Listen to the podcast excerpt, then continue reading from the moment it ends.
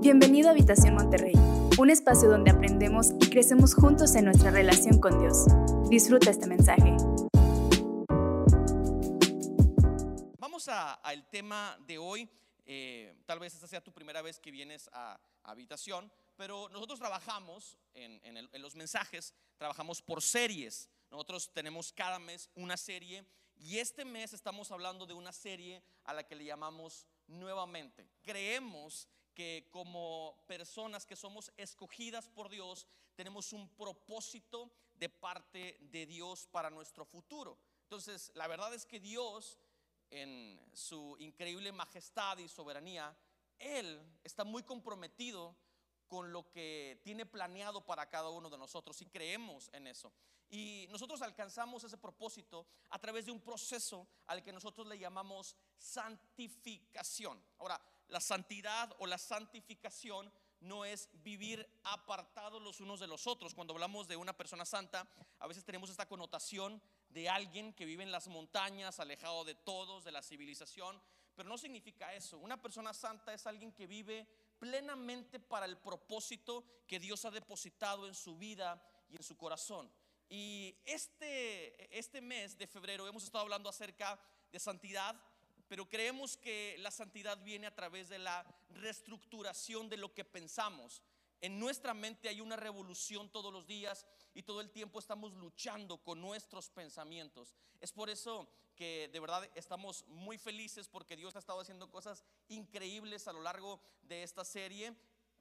y hoy voy a abordar un tema que para mí es también sumamente importante. Y vamos a comenzar leyendo la palabra de Dios en Romanos capítulo 12 y versículo 2.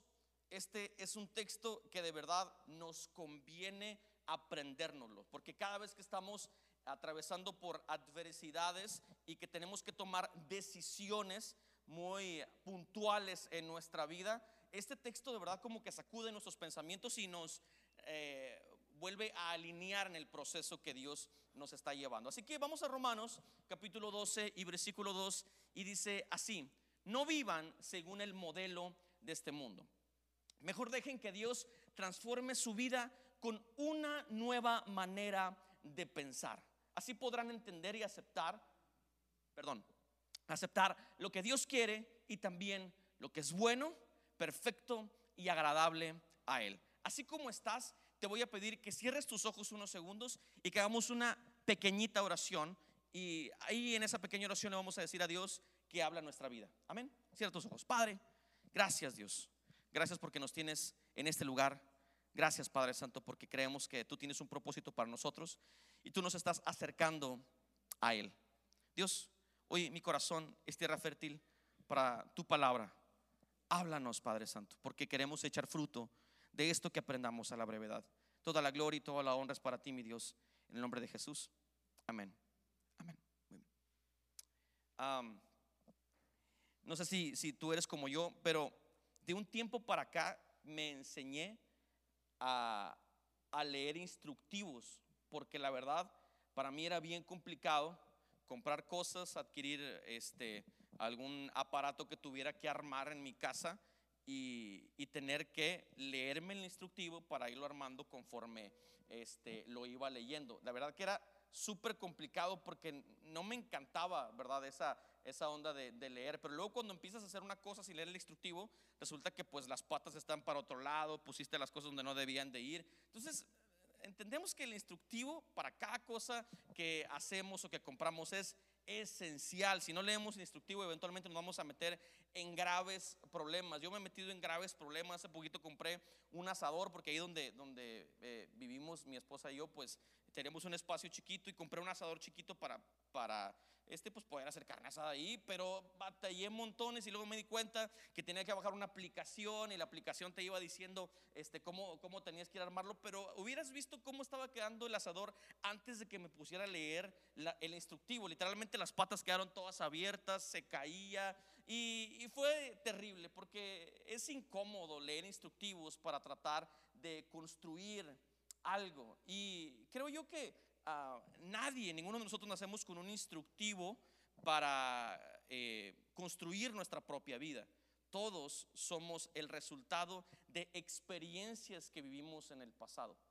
Todos somos el resultado de el lugar en el que crecimos, en el barrio donde, donde crecimos, somos el resultado de la familia donde nacimos, ¿verdad? Y nuestra mamá, nuestro papá, hermanos, etcétera, nuestra abuelita, la gente que tuvo influencia sobre nosotros, somos el resultado de todas las voces de esas personas. Esas personas construyeron lo que somos en este momento. Somos el, el, punto final, ¿verdad? De, de todas esas cosas que, que, otras personas declararon sobre nuestra vida. De hecho, desde que somos bebés, empezamos a forjar nuestro carácter, porque cuando somos bebés recibimos impactos visuales y estos impactos visuales eventualmente terminan por construirnos. Y después de toda esta construcción que tenemos a lo largo de nuestra vida, empezamos a llegar a conclusiones de cosas que somos y que tienen que ver con nuestra identidad. No, no los estoy perdiendo, ¿verdad? Con lo que les estoy diciendo.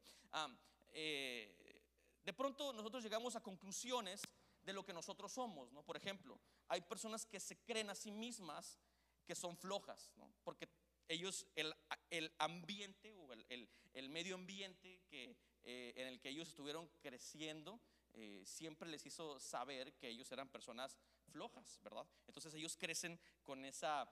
Ah, con esa visión de su vida. No, pues yo, yo soy así. La verdad es que yo vivo siempre haciendo el mínimo esfuerzo. Yo no quiero hacer más de lo que debería de hacer. Y entonces construyen su identidad haciéndose creer eso que, pues la, verdad es que no lo son, ¿verdad? Eh, incluso hay personas que se sienten incapaces de sobresalir en la vida por las voces que otros les han hecho creer. Y entonces construyen su identidad alrededor de todas esas cosas. Ahora, mm, quisiéramos todos, ¿verdad? Tener un manual para aquello para lo que fuimos construidos. Todos en esta vida, por más que hayamos construido una identidad alrededor de todas esas cosas, queremos hacer algo que valga la pena. Queremos de verdad que nuestra vida valga la pena, que tener que, el futuro que estamos proyectando para nosotros de verdad sea algo de lo que nos podamos sentir orgullosos. Sin embargo, otra vez, ah, no hay eh, un manual eh, para la vida. Por eso de pronto luego escuchamos a coaches de vida que enseñan cómo vivir, ¿no? Y nos dicen, de acuerdo a sus propias experiencias, cómo debamos de vivir. Ahora, no existe un manual como tal de cómo deberíamos de construir nuestra vida, pero nosotros eh, adoptamos el manual de vida o, adoptamos la Biblia como nuestro manual de vida. Es por eso que de pasta a pasta, desde el Génesis hasta el Apocalipsis, hemos tomado la decisión de que todo lo que aprendemos en el canon bíblico nos construya como personas. Si tenemos de pronto ah, sesgos en nuestra vida y no sabemos cómo construirnos mejor todo el tiempo, nosotros como cristianos y personas que hemos creído profundamente en Dios, regresamos a la Biblia, nos alimentamos de la Biblia para que la vida, para que la Biblia pueda construir lo que somos. Y de eso quiero hablarte hoy. Hoy quiero hablarte de la gran construcción y es el tema eh, eh, de, este, de esta predicación, la gran construcción. Todos nosotros somos una edificación, hay cosas que eh, nos impiden lograr el propósito que Dios tiene para nosotros. Ahora, yo no sé si tú en este momento creas en Dios, ¿verdad? Me, me supongo que sí, porque ese es el lugar así. Ah, pero si no, si, si te es difícil convivir con el hecho de que hay un gran arquitecto de todo lo que conocemos, de las galaxias, del mundo y de la materia, bueno, hoy de verdad quisiera que ah, eh, conectaras un poquito con lo que voy a tratar de, de decirte, porque todo lo que te voy a tratar de decir parte desde la premisa de que Dios existe, de que Dios es real. Y quiero comenzar hablándote de un hombre llamado Pablo. Pablo era un hombre que como cada uno de nosotros también tenía un propósito en la vida y su propósito era conectar a personas con Jesús. Sin embargo, antes de tener un encuentro con Jesús, Pablo era un asesino. Era un asesino de todas las personas que no pensaran como él, hasta que literalmente, espiritualmente y físicamente se encontró con Jesús y Jesús cambió por completo la visión de su vida. Y Pablo escribió esto que acabamos de leer hace un minuto. Escribió Romanos capítulo 12 y versículo Dos, él sabía cuál es el gran problema de aquellos que hemos sido llamados por Dios. Y el gran problema tiene que ver con la estructura que hemos creado en nuestra mente. A veces levantamos eh, edificaciones tan fuertes en nuestros pensamientos que es bien difícil reconstruirnos. alguien le ha pasado que, eh, que batalla mucho en dejar de pensar ciertas cosas porque las tienes súper arraigadas o solamente me pasa a mí? No, yo creo que todos, ¿no? Todos eh, nos, encontramos en esa disyuntiva de Chihuahua. Quisiera pensar diferente, pero es tan difícil por todo lo que he creído en mi vida. Y el apóstol Pablo, siendo un religioso extremista, cambió su destino por completo y literalmente posicionó su vida y su destino en las manos de Jesús. Y él escribe esto a la iglesia de Roma. No vivan según el modelo de este mundo. Dejen que Dios transforme su vida, cambien su manera de pensar. Después de que cambien su mente, van a poder entender la voluntad de Dios, que es buena, que es perfecta y que es agradable. Y, creo que Pablo en, esta, en este capítulo o en, estos, en este pequeño versículo nos enseña tres cosas. Lo primero es que necesitamos todos los días aprender a pensar diferente. Y, que yo creo que es un desafío para todos y cada uno de nosotros. Aprender a pensar diferente es algo que incluso aquellos que hemos creído profundamente en Dios y que hemos adoptado a la Biblia como nuestro manual de vida y hacia donde tenemos que dirigirnos, nuestra, nuestra guía de construcción personal, tenemos que dejar la puerta siempre entreabierta porque hay cosas que Dios siempre quiere trabajar en nuestra mente. Entonces, primero lo que Pablo dice es, aprende a pensar diferente. Si aprendemos a pensar diferente, estamos un paso adelante de aquello que Dios está planeando para nuestras vidas. La segunda es, cuando empiezas a pensar diferente, actúa de manera distinta, ¿verdad? Yo puedo ah, decirte muchas cosas que pienso, pero si no las hago, la verdad es que no lo creo. Cuando Pablo te dice, ah, piensa diferente, es piensa diferente, adopta un nuevo modelo de pensar, pero después de que adoptes un nuevo modelo de pensar, empieza a actuar diferente. Y lo último que Pablo nos recomienda en este versículo nos dice, cambia hábitos que tienes incorporados en tu vida. ¿Alguien ha escuchado alguna vez el concepto de autoliderazgo? ¿Alguien ha escuchado hablar acerca de eso? Bueno, eh, eh, entre líneas, Pablo nos está recomendando esto. Pablo nos está diciendo, tenemos que aprender a autoliderarnos. No todo el tiempo tendremos mentores sobre nosotros que nos digan qué hacer. A gente que tiene como costumbre venir domingo, domingo a la iglesia, sabrán que eh, todos los domingos damos aquí una palabra y damos recomendaciones de qué hacer y de qué no hacer. Y eso te sirve para poder construir tu vida. Sin embargo, no siempre vas a tener personas que te digan qué hacer y qué no hacer. Para muchos, sus padres biológicos son una guía, ¿verdad? Para muchos, sus padres biológicos son una guía de qué hacer y qué no hacer. Cuando quieren hacer una inversión, cuando tienen un problema con sus hijos, cuando tienen una situación adversa, ellos corren a los padres y los padres eh, les pueden decir qué hacer y qué no hacer, ¿verdad? sin embargo, no siempre están esas voces que marcan nuestro destino. Por eso es bien importante que aprendamos este concepto del autoliderazgo. Nosotros recibimos la palabra de Dios, la palabra transforma nuestra mente, eso hace que cambiemos nuestro actuar y eventualmente empezamos a desarrollar hábitos que nos posicionan en ese lugar que Dios ha planeado para cada uno de nosotros. Y luego más adelante en ah, otro libro, en otra carta que eh, este hombre llamado Pablo escribió, él habla acerca de una metáfora muy interesante y que quiero compartirte y que habla totalmente también del, del autoliderazgo. Y él pone esta metáfora. En 1 de Corintios capítulo 9 y versículo 25, él dice, todos los deportistas que compiten en la carrera tienen que entrenar, ¿qué dice? Con disciplina, no hay más. Si tú quieres ganar una carrera, tienes que disciplinadamente entrenar para ganar esa carrera. Si vas a competir en una carrera de 100 metros planos, tú todos los días tienes que tener en tu mente de que tú vas a ganar esa carrera. Entrenas para ser el más rápido, estás tratando todos los días de mejorar tu velocidad, tu alimentación está de acuerdo a lo que quieres lograr y eso lo logran los ah, atletas que son total y absolutamente disciplinados. Y luego dice, lo hacen para poder recibir un premio que no dura. Pero nuestro premio dura qué?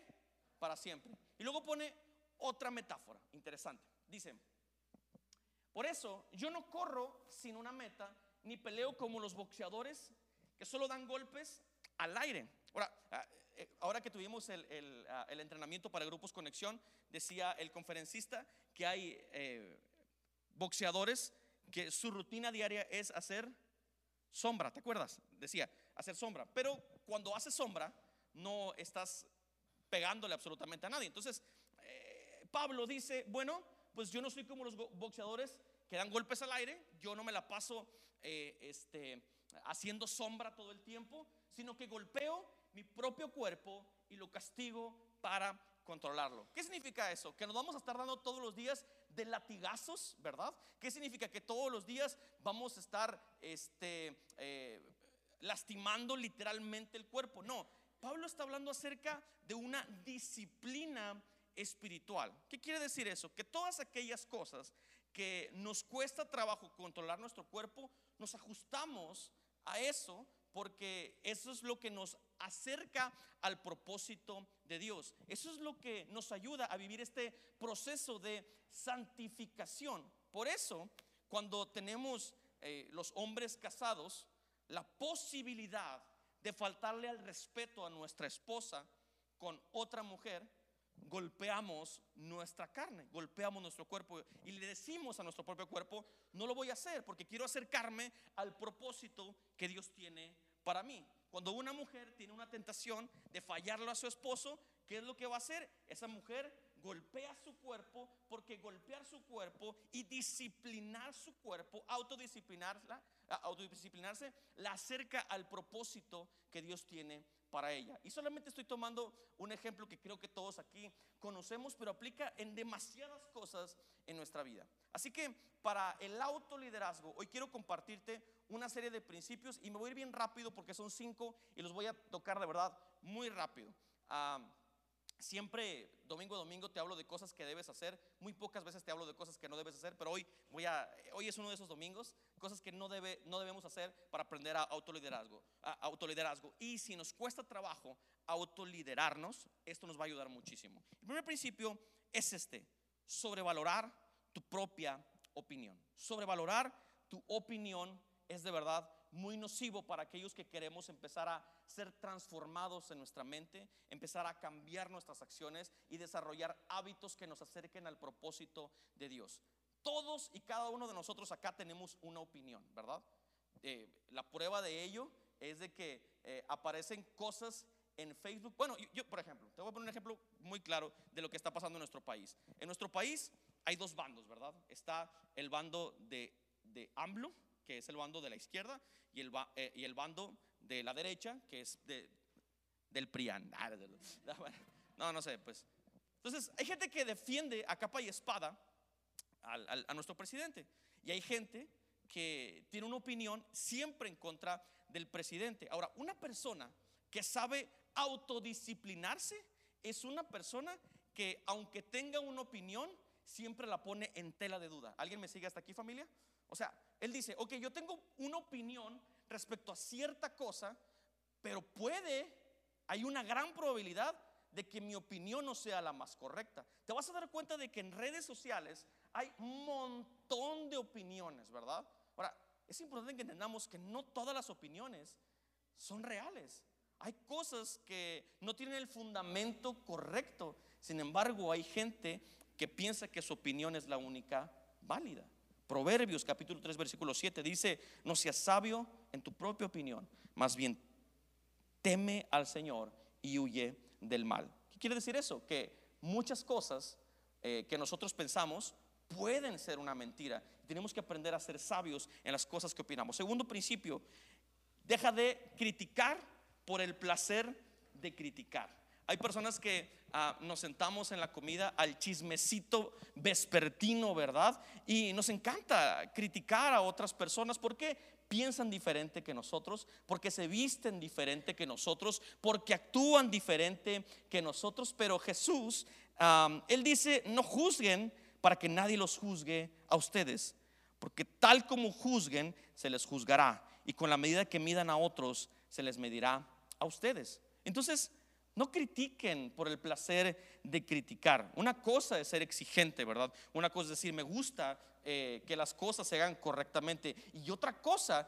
es tratar de encontrarle errores a todo y a todos. A veces cuando vemos errores en otras personas y ya no hay nada que hacer por ese error, muchas veces lo mejor es guardar silencio y no lastimar el corazón de otras personas. Porque hay personas que buscan lastimar el corazón de otro y criticarlos eh, simplemente por revelar una verdad.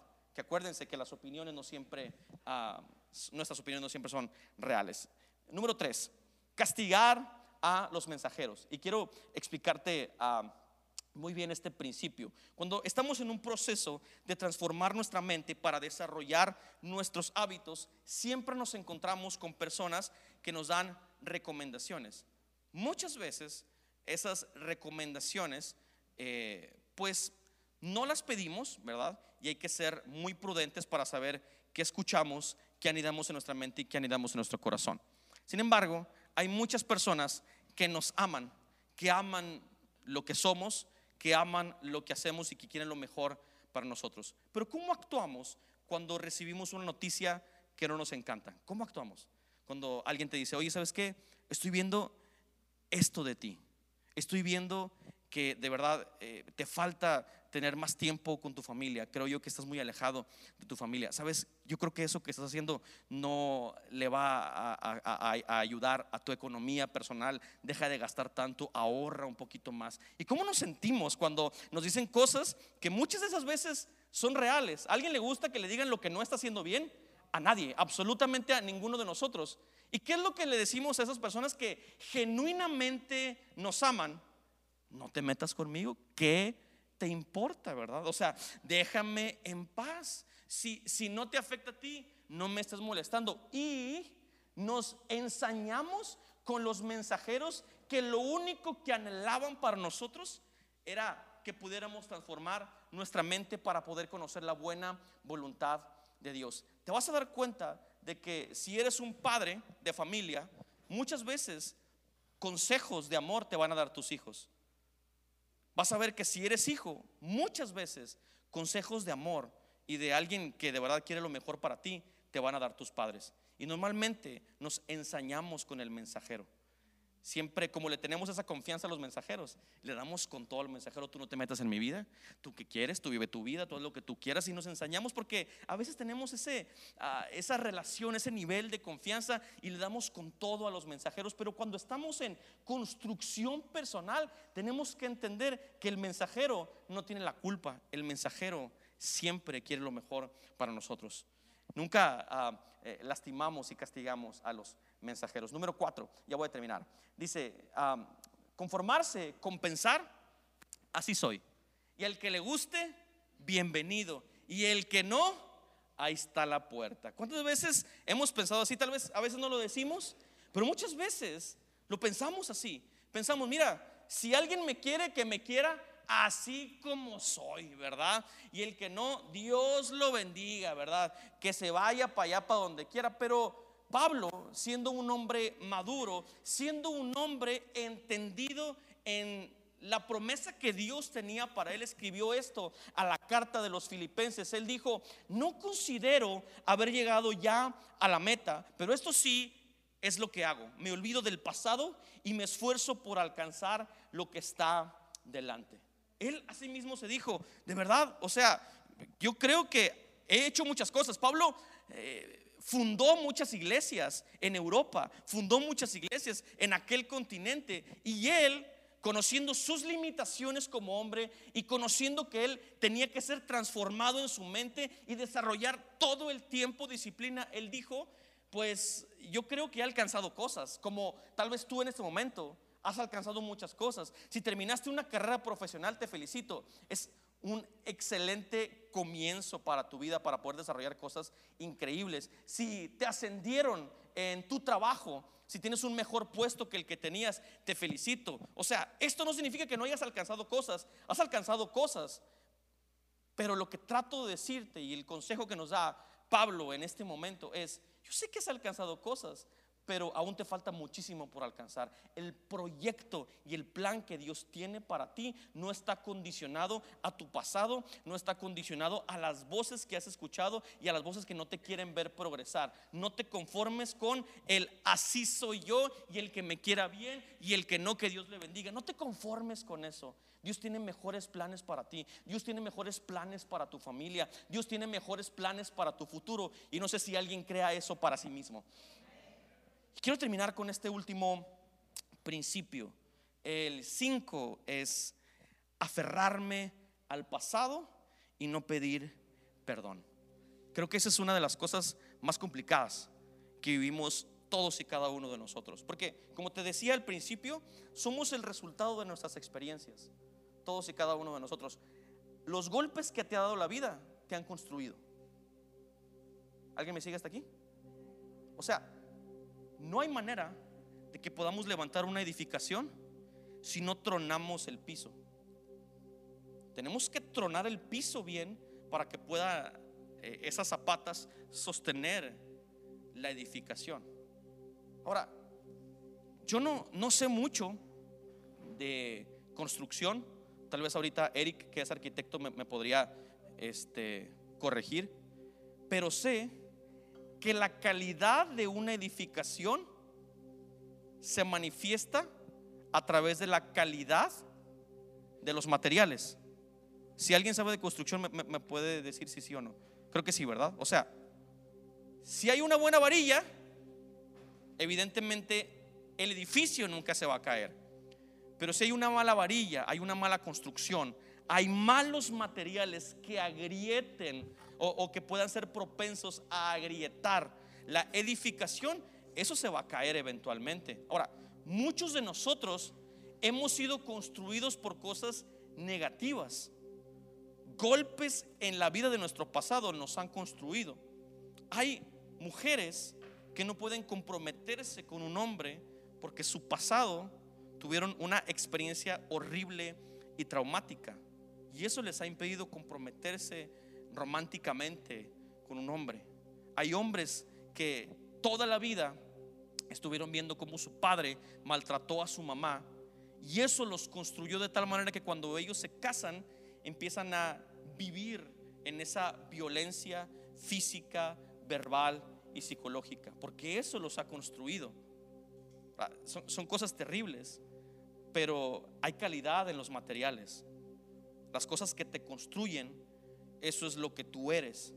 Yo no puedo pedir que un árbol de manzanas, de naranjas, si quiero reconstruir un, un, espacio donde hay um, frutos, ¿verdad? Tengo que primero resembrar la semilla, depende de lo que yo quiero. Y eso es lo que Dios quiere hacer con cada uno de nosotros. Si hay materiales Mira, te voy, a decir algo, que es algo que hemos estado viviendo en este lugar. Y me voy a quitar el micrófono tantito.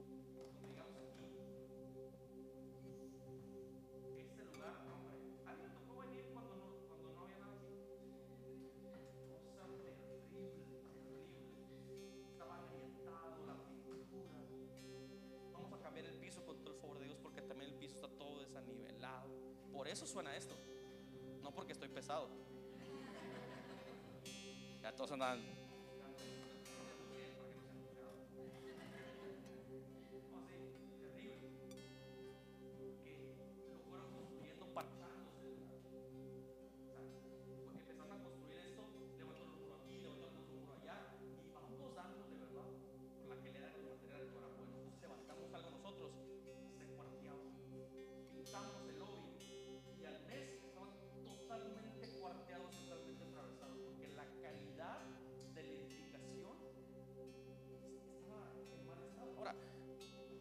Veces estamos en un lugar en el que no queremos estar. Estamos en un lugar en el que decimos, no, no me, no me gusta ese lugar en el que estoy. No me gusta cómo va mi matrimonio. No me gusta mi relación con mis hijos. No me gusta estas emociones tóxicas que estoy sintiendo en el corazón. No me gusta la manera en la que me relaciono con otras personas. Es bien difícil para mí el desarrollar relaciones sanas porque he sido construido de esta manera. He tenido malos materiales.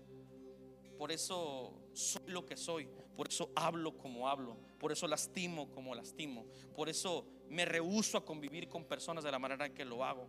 Porque me estoy aferrando al pasado y me cuesta muchísimo trabajo pedir perdón de las cosas que han dañado mi vida y mi corazón. Necesitamos aprender a soltar el pasado y a dejarnos reconstruir por Dios. Y muchas veces Dios tiene que destruirnos para reconstruirnos. Muchas veces Dios tendrá que deshacernos por completo para volver a edificar un lugar sólido para poder depositar su gloria en cada uno de nosotros. Soren Kierkegaard dijo, la vida solo puede ser entendida mirando hacia atrás, pero debe ser vivida mirando hacia adelante. Por eso el apóstol Pablo en el texto que leímos anteriormente dijo, me olvido del pasado, pero me esfuerzo por alcanzar lo que está delante. Me olvido del pasado. Esto ya no existe. El pasado no lo puedo cambiar. El pasado hizo estragos en mi corazón. El pasado hizo estragos en mi vida. Y no me aferro en eso sino que me esfuerzo con toda mi disciplina, con todo mi corazón por alcanzar lo que está delante de mí. Y quiero terminar diciéndote esto. Lo que estás viviendo hasta hoy no es tu final. Lo que Dios quiere hacer contigo en el futuro es poderoso y es increíble. Por eso hacemos esto. Por eso hacemos este evento. No porque creamos que estás todo mal en la vida, no, no, no, no, para nada. Has alcanzado cosas muy chidas y tú lo sabes. Pero creemos que el propósito que Dios tiene para ti aún está en puerta.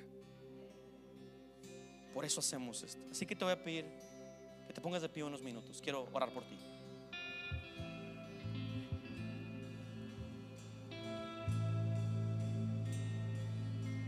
quiero preguntarte, ¿alguien sabe que Dios está en este lugar? Mira, Dios te está escuchando hoy acá. Y la oración que tú eleves es tan real como la conversación que puedas tener con la persona que tienes a un lado.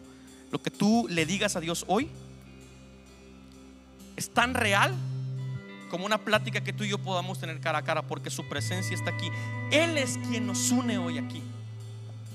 Y de eso se trata esta gran construcción, de entender que lo que soy no me encanta, que puedo mejorar, pero hay un proceso. Tengo que dejar de ser sabio en mi propia opinión. Tengo que dejarme construir por Dios. Tengo que cambiar mi actitud con los mensajeros, con personas que me dicen y me recalcan algunas cosas que no están bien conmigo. Tengo que dejar de pensar yo soy así y tengo que aprender a dejar el pasado en lugar en el que ya está. No pedir perdón revela inseguridad, revela que soy una persona ególatra. No reconocer cuando estamos equivocados y no pedir perdón nos condena a vivir una vida de amargura. Y déjame decirte una cosa, Dios no te diseñó para que vivas una vida de amargura. Dios te diseñó para que vivas en libertad. Así que hoy te pido por favor que cierres tus ojos y me dejes orar por ti. Un minuto, cierra tus ojos. Padre, gracias por la vida de mi amigo que vino hoy aquí. Si tienes un amigo al lado tuyo, pon tu mano en su hombro y ora por él en el nombre de Jesús, Padre. Gracias por su vida, Dios. Gracias por lo que estás haciendo en él, Dios. Gracias, Padre Santo, por lo que estás haciendo y lo que harás, Dios. Mi futuro no depende de mí, depende de lo que tú hagas conmigo y Dios. Y yo creo, Padre Santo, que tu futuro, Padre Santo, es mejor que lo que yo he planeado para mí a lo largo de mi vida, Señor. Yo sé que lo que tú puedas construir en mí, Señor, es mucho mayor, Padre Santo, de lo que yo pudiera imaginar. Dios, hoy mi corazón te lo entrego por completo, papá. Y te pido que tú me construyas de acuerdo a tu plan y a tu propósito. Ahora, tómate unos segundos, cierra tus ojos, por favor. no te distraigas con los que están a tu lado, con los que están enfrente de ti. Cierra tus ojos un minuto. Si tú crees hoy que hay un Dios que te habla, que te busca y que esto es el principio de cosas sorprendentes que pasarán en tu futuro, hoy te quiero pedir que hagamos una oración de fe en el nombre de Jesús. Y si tú quieres entregarle tu vida a Jesús, hagas esta oración de fe con todas tus fuerzas en el nombre de Jesús. Si tú crees que hoy Dios te está hablando, te voy a pedir que repitas esta oración conmigo. No vas a estar solo. Todos los que ya pertenecemos a esta casa, todos los que pertenecemos a esta iglesia, lo haremos contigo. Así que te voy a pedir que hagas esta oración de fe conmigo. En el nombre de Jesús, repite lo que voy a decir. Señor Jesús, más fuerte. Señor Jesús, te doy gracias por todo lo que has hecho en mi vida. Gracias por hablarme en esta tarde. Hoy con todo mi corazón reconozco que tú eres mi único y suficiente Salvador. Más fuerte, reconozco que tú eres mi único y suficiente Salvador. Y te doy gracias por morir por mí en la cruz del Calvario. Las cosas que me ataron en el pasado no serán un limitante para vivir en ti en el futuro. Fuerte. En el nombre de Jesús. Amén. Gracias por acompañarnos. Si necesitas conectar con nosotros, entra a www.iglesiahabitacion.com o búscanos en redes sociales como Habitación Monterrey.